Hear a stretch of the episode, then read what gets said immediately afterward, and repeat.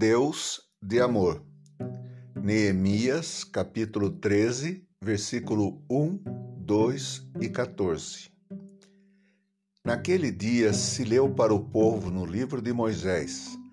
Achou-se escrito que os amonitas e os moabitas não entrassem jamais na congregação de Deus porquanto não tinham saído ao encontro dos filhos de Israel com pão e água. Antes, assalariaram contra eles Balaão para os amaldiçoar. Mas o nosso Deus converteu a maldição em bênção.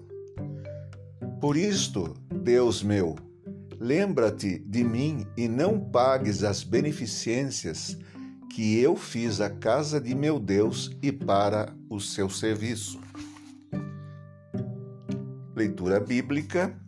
Sou eu que conheço os planos que tenho para vocês, diz o Senhor. Planos de fazê-los prosperar e não de lhes dar dano, para lhes dar esperança e um futuro. Jeremias 29, versículo 11. Uma das coisas que mais me admira a respeito de Deus é o fato de que Ele se importa comigo, por mais alheio que eu esteja a uma situação. Como um pai atencioso, ele está sempre cuidando não só do que nós fazemos, mas do que se tenta fazer contra nós. Neemias lembrou o povo que algum tempo antes alguns inimigos haviam subornado um profeta de Deus, Balaão, para que este profetizasse contra Israel. Mas Deus estava atento e transformou a maldição em bênção. Fez com que o feitiço virasse contra o feiticeiro e os inimigos fossem dispersos. Muitas vezes olhamos para situações da vida e elas nos parecem muito adversas.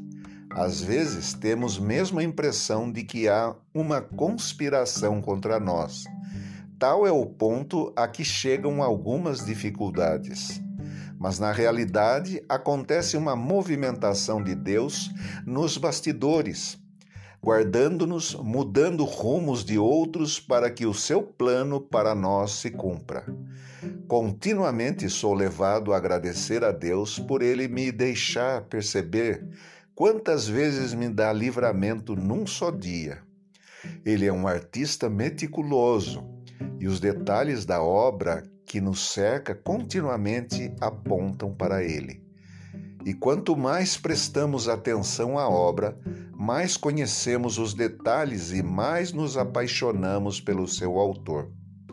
A partir daí, as circunstâncias perdem força e o que vale é a certeza de, apesar delas, estarmos seguros nos braços fortes do Deus do amor. Deus de amor Sou eu que conheço os planos que tenho para vocês, diz o Senhor. Planos de fazê-los prosperar e não de lhes causar dano, para dar-lhes esperança e um futuro.